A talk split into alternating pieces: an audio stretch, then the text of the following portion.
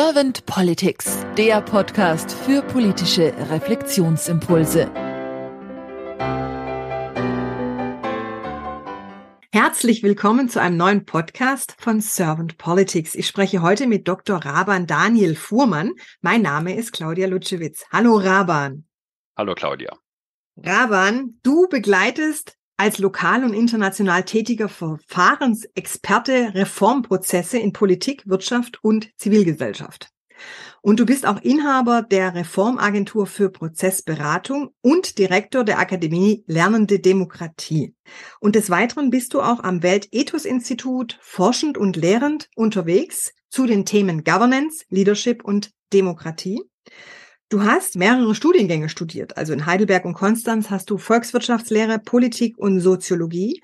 Und an der Universität Witten-Herdecke hast du deine Promotion abgeschlossen zum Thema prozedurale Politik.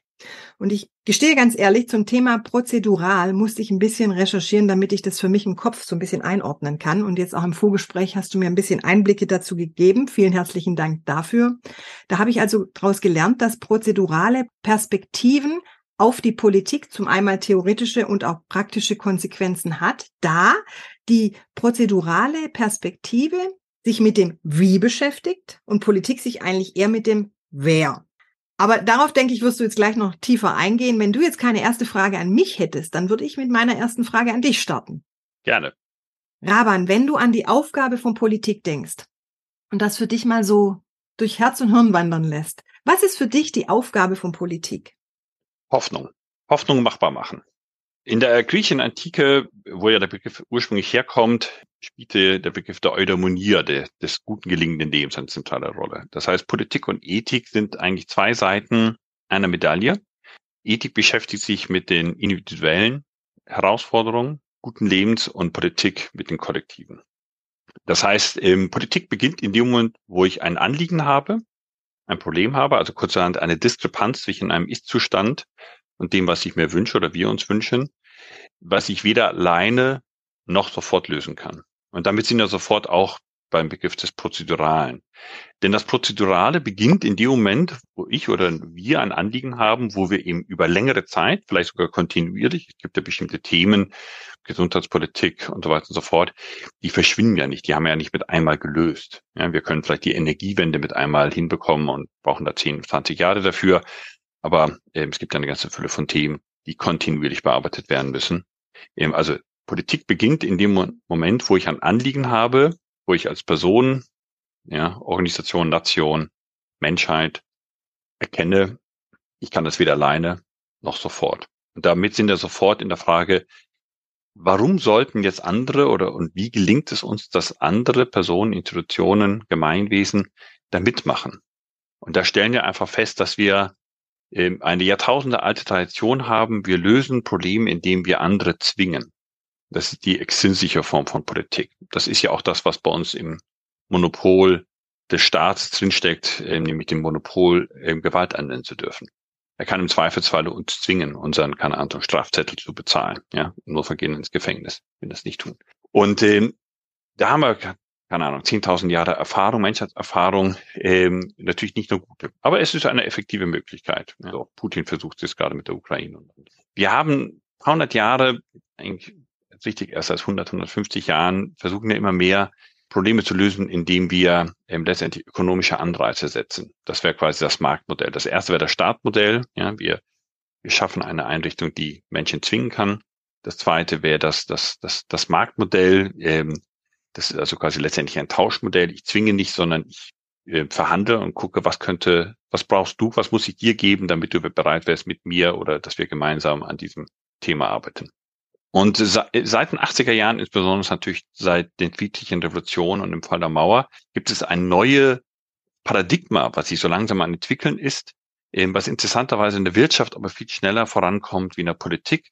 Und das ist das äh, Thema, damals hieß es Zivil- und Bürgergesellschaft. Also es ist letztendlich der Schritt des Zwangs, nicht des Kaufs, sondern der Beteiligung.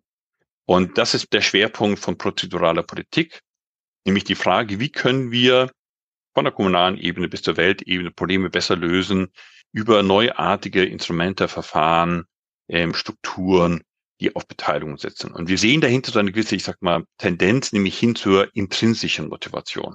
Ja, also wenn ich jemanden zwinge, habe ich ihn nur äußerlich, aber natürlich nicht innerlich. Wenn ich jemanden Anführungsstrichen bezahle, muss ich ihm eben entsprechend was bieten. Ja, das heißt, es ist auch schon ein bisschen intrinsischer und äh, wir stellen natürlich fest, die Komplexität Menschen zu beteiligen ist höher, aber wir können dadurch auch viel komplexere Probleme lösen. Ja, das ist der Grund, warum gerade im innovationsrelevanten Branchen heute fast ausschließlich gearbeitet wird mit agilen, partizipativeren Führungs- und, und, und Teamstrukturen und, und Methoden, wie es noch vor 20, 30 Jahren. Ja, mhm. Man kann heute in Deutschland nicht mehr ein innovatives Unternehmen führen wie früher, sondern ich muss ganz massiv ähm, Mitarbeiterinnen und Mitarbeiter ernst nehmen, beteiligen und so weiter und so fort. Und der, der Punkt, womit ich mich beschäftige in erster Linie ist, A, warum haben wir das nicht in der Politik? Es ist ja eigentlich offenkundig. Es ist ja eigentlich die, die Idee der Demokratie. Und wie können wir das einführen? Und da ist zuletzt der Fokus zunehmend auf dem Thema A, öffentliche Verwaltung und Parteien, also die institutionelle Seite von Politik. Und ähm, also gar nicht Bürgerbeteiligung, sondern Beteiligung. Ja, also Beteiligung von Verwaltung, Mitarbeitern selbst beispielsweise. Und insbesondere das Thema der Transformationsgovernance. Also wie gestalten wir wirklich Transformation? Ich hoffe, dass ich damit so ein bisschen ausufernd, aber hoffentlich dennoch anregend die erste Frage, nämlich ähm, um was dreht es sich in Politik beantwortet habe. Also ich fand es war ein bunter Blumenstrauß. Vielen herzlichen Dank für diese Einblicke. Was mir sehr gut gefallen hat, war so auch dein Anfang mit diesem Hoffnung, dass für dich Politik auch Hoffnung bedeutet und dieses partizipative Element, was du jetzt angesprochen hast, eben nicht nur die Bürger, sondern vor allem auch die Verwaltung mit reinzuholen, um vielleicht auch an unserer Demokratie ein bisschen zu arbeiten, dass wir nicht mehr so, so habe ich dich zumindest verstanden, nicht mehr so die repräsentative haben, sondern eher vielleicht in der Richtung direktere Demokratie. So habe ich dich so ein bisschen raus verstanden, so aus deinen ja, Worten ja. was rausgehört. Und äh, das bringt mich jetzt auch zu meiner nächsten Frage. Dürfte äh, ich vielleicht ganz kurz noch, gerne. Mhm. weil mir ist gerade was ganz Wichtiges deutlich geworden, als du das gerade kurz gespiegelt hast, weil ich mir tatsächlich ein Punkt noch ganz wichtig ist, auch bei der Vorstellung war nicht ähm, erwähnt worden, aber ich denke mal, bei der Frage der Bedeutung von Politik ist es ein ganz zentraler Aspekt. Ich bin ja international aufgewachsen. Ich bin ja die, die meiste Zeit meiner bis zum 19. Lebensjahr fast überwiegend in, in heute würde man sagen, Ländern des globalen Südens aufgewachsen. Und ähm, ich war ja auch ähm, jetzt Anfang des Jahres, beziehungsweise im Frühjahr, ähm, im Rahmen von Democracy International in, im, beim Global Forum im Einsatz in, in, in, in Mexiko mit knapp 1000 Teilnehmern aus 16 Nationen und habe da auch eine Fülle von Trainings, auch Spanisch, welche unter anderem fließend, durchgeführt. Und ich glaube, wir müssen eine Sache für, für dich äh, verdeutlichen. Politik hat die vorhin erstmal die positive Seite beschrieben. Aber Politik hat ja auch eine harte Seite. Wenn Politik scheitert, haben wir Krieg, Bürgerkrieg und Sicherheit. In der überwiegenden Mehrzahl der Länder weltweit ist das in der Zwischenzeit heute der Fall. Also das heißt, Politik ist ein Unbegriff geworden. Ich eben trainiere und schule ja auch und habe auch ähm, oft schon ähm, Trainings gegeben für Führungskräfte, natürlich aus afrikanischen Ländern und anderen. Für die ist das Wort Politik ein Unwort. Ja, in den meisten Ländern ähm, des globalen Südens, ähm, aber auch, auch selbst innerhalb der EU. Ja, aber äh, also das, was man früher als zweite Welt belangt hat, ähm, haben die Leute die Hoffnung aufgegeben, dass Politik zu einer Verbesserung ihres Lebens beitragen kann. Im Gegenteil. Ja, äh, Korruption, Amtsmissbrauch und was auch immer. Also das heißt, es ist die Hauptbaustelle. Ich sage es mal ganz simpel. Die, wenn wir über politische, wenn wir über die Zukunftsinnovationen reden, ist, ja, die Zukunftsinnovationen, die sind gar nicht mehr in erster Linie naturwissenschaftlichen Bereich, die Zukunftsinnovation, die wir brauchen, damit dieses Jahrhundert ein gutes wird, damit, ja, also die Men es den Menschen wieder warm wird ums Herz, wenn sie den Begriff Politik hören, ja, wenn sie die Nachrichten anstellen, dass die Leute, ich sag mal, ein Lächeln haben und mit Zuversicht in die Zukunft schauen, also kurzerhand Hoffnung haben, ja. Die wirklichen Zukunftstechnologien sind die politischen organisationalen. Wie organisieren wir uns, um eben genau diese Anliegen, die wir weder allein noch sofort lösen können, anzugehen? Und wir haben so viele. Ja? Das Gefühl, dass die Sachen, dass die Entwicklung eher schlimmer wird wie besser, das ist im Augenblick das prägende Lebensgefühl. Und das ist extrem, extrem gefährlich. Ja?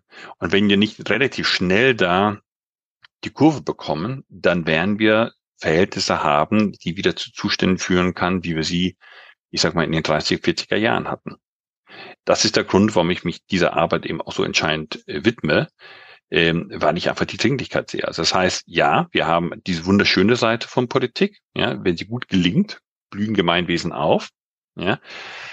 Aber wenn sie nicht gelingt, dann ist es eben nicht so, wie wenn ein Unternehmen einfach da, ich sag mal, ja, pleite geht. Und dann gibt es natürlich auch fürchterliche Schicksale, ja. Und eine ganze Region kann im Zweifelsfalle dann auch äh, was an Arbeitslosigkeit und Abwanderung betroffen sein. Wir sprechen hier wirklich ähm, um die nackte Existenz, um die nackte menschliche Existenz. Und, ähm, und, und deshalb ist es für mich auch ähm, unverantwortlich, wenn wir hier keinen Innovationsboom haben. Ne? Also die, die, die, die, die mangelnde Innovationskraft, wo man ja oft noch stolz drauf ist, dass man Prozesse macht wie vor 100 Jahren oder dass man, keine Ahnung, ja, also ähm, ein Wahlsystem hat, was sich quasi fast nicht weiterentwickelt. Das ist doch, das ist doch stupide. Hm. Ja? Also eine Demokratie, das, das ist ja die Grundidee einer lernenden Demokratie. Die muss sich kontinuierlich weiterentwickeln. Ja? Ähm, alles ist im Fluss, alles ist im, im, in, in, in Bewegung. Das heißt, die Art und Weise, wie wir Probleme angehen, ja, ähm, muss kontinuierlich überdacht werden. Das heißt, wir müssen quasi schneller lernen, wie aus Herausforderungen Krisen werden können. Und im Augenblick tun wir das nicht. Im Augenblick haben wir eine Situation, damit will ich schließen, wir haben exponentielles Wachstum an Krisen, also quasi eine externe Herausforderung. Ja, man hat das Gefühl, die Wellen kommen immer schneller und immer größer. Wir haben auch ein exponentielles Wachstum an, an Erwartungshaltung. Es ist ja nicht so, dass die, dass es auch einfacher geworden ist zu regieren, sondern wenn man heute nicht, ich sag mal, die richtige Anrede verwendet, ich gender jetzt hier nicht besonders, ist eigentlich achtsam, ja, äh, und so weiter und so fort. Also das heißt, wir haben sowohl von außen wie von innen eine doppelte Anstieg an ich sag mal, Herausforderung. Ja, und wir haben zur Kleinzeit ein politisches System, was in vielen Teilen der Welt in der Capability, wie man so schön sagt, also in der Fertigkeit und Fähigkeit, es zu können, eher absteigt als aufsteigt. Ja, also wir haben eine doppelte exponentielle, äh, ich sag mal, Herausforderung und wir haben ein, eine, eine, eine, ich sag mal, linear eher vor sich hin kümmernde, ja, ähm, Fähigkeit unseres Gemeinwesens, unseres Staates, Probleme zu erkennen und zackig und nachhaltig anzugehen. Und diese Kluft, die führt zu einer immer größeren Frustration. Und das ist der Grund, warum in der Zinsen selbst im Westen, selbst also im Westen von Deutschland, die Zustimmungsrate zu der jetzigen Art und Weise, wie wir es machen, von Demokratie auch schon unter 50 Prozent ist. Demokratie insgesamt als Modell, als Konzept hat immer noch sehr hohe Zustimmungsraten, aber die gegenwärtige Art und Weise, wie Politik und Verwaltung funktionieren, hat international auch im Westen einen Wert von unter 50 Prozent.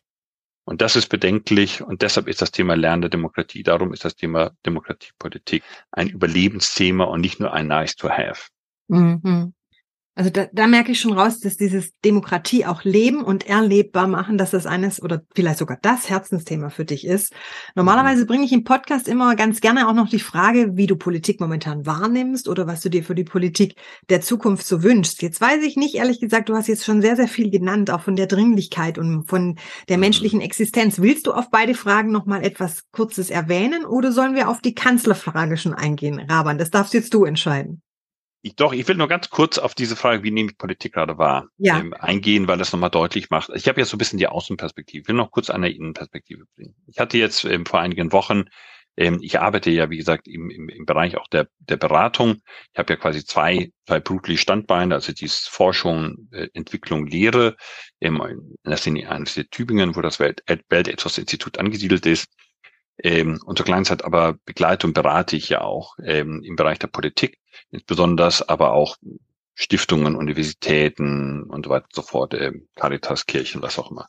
Und ähm, war jetzt vor ein paar Wochen in Berlin, habe mit ähm, verschiedenen Ministerien, besonders grün geführten Häusern gesprochen und ich spüre, spitzt das mal ein bisschen deftig, den geht zum Teil ähm, der Arsch auf Grundeis. Warum? Weil die jetzige Regierung ist ja angetreten mit dem Claim, mit dem Anspruch Fortschritt wagen, mehr Fortschritt wagen. Und insbesondere für die Grünen ist das natürlich das, das Transformation, das sozial-ökologische Transformationsthema ja auch äh, deren Markenzeichen. Und jetzt stellen sie fest, sie kommen nicht voran. Sie kommen nicht an so voran, wie sie das auch oft haben. Und sie kommen oft schon hausintern nicht voran. Also das heißt, dieses Konzept einer lernenden Demokratie, also einer, einer man könnte sagen, einer Politik, die laufend innehält und überlegt, nicht nur was machen wir, sondern wie können wir das besser machen, beginnt schon in den eigenen Ministerien.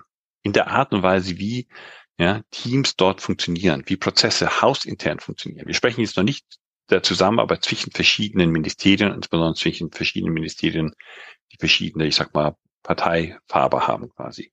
Also das war für mich ein ganz wichtiger Punkt, das einfach nochmal äh, reinzubringen.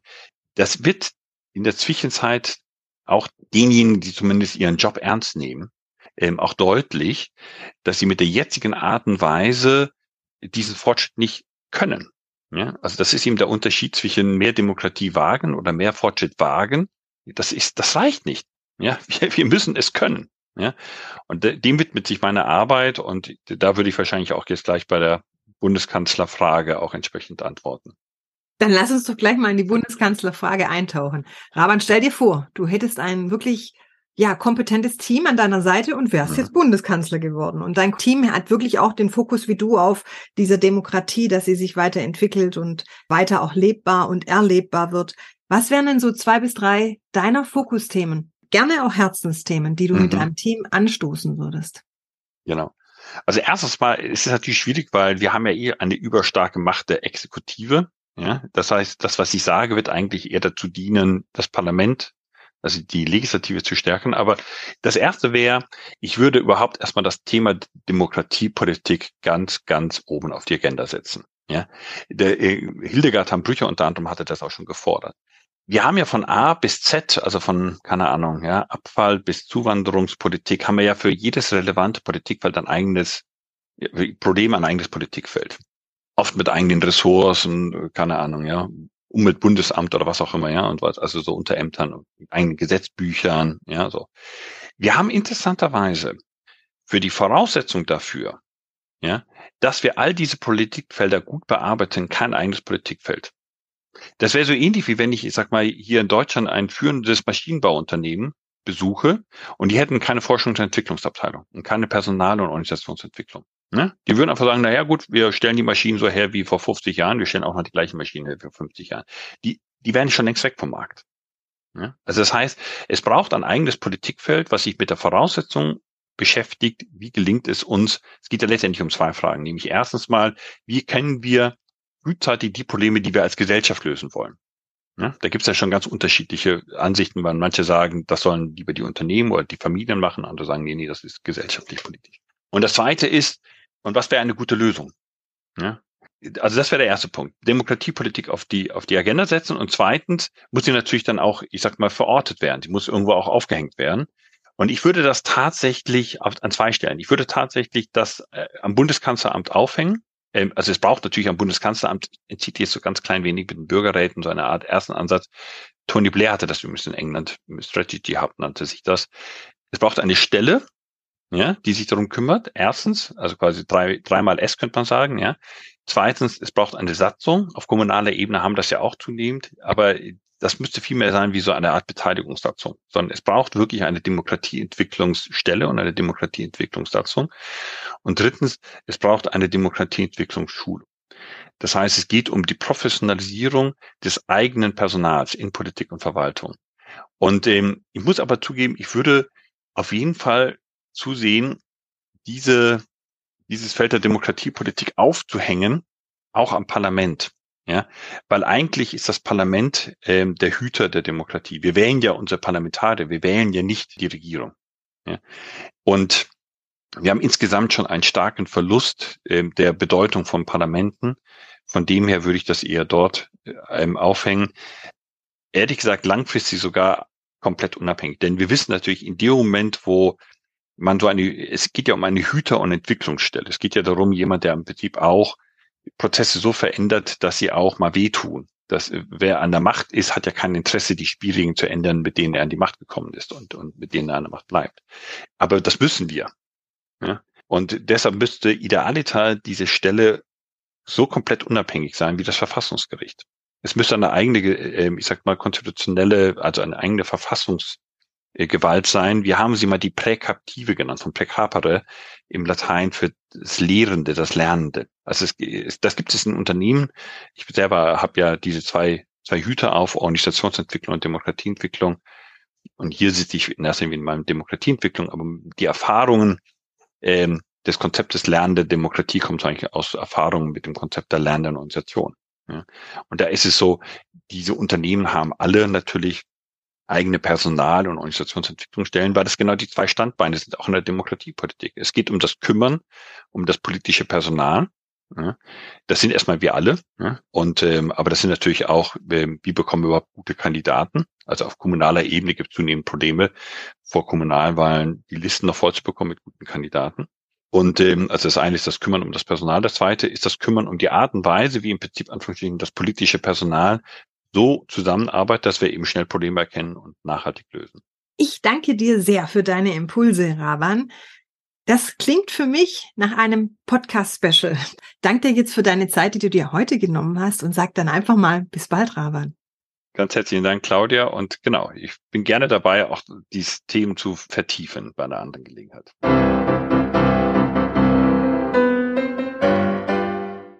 Servant Politics gibt's auf Spotify, Apple Podcasts und überall, wo es Podcasts gibt.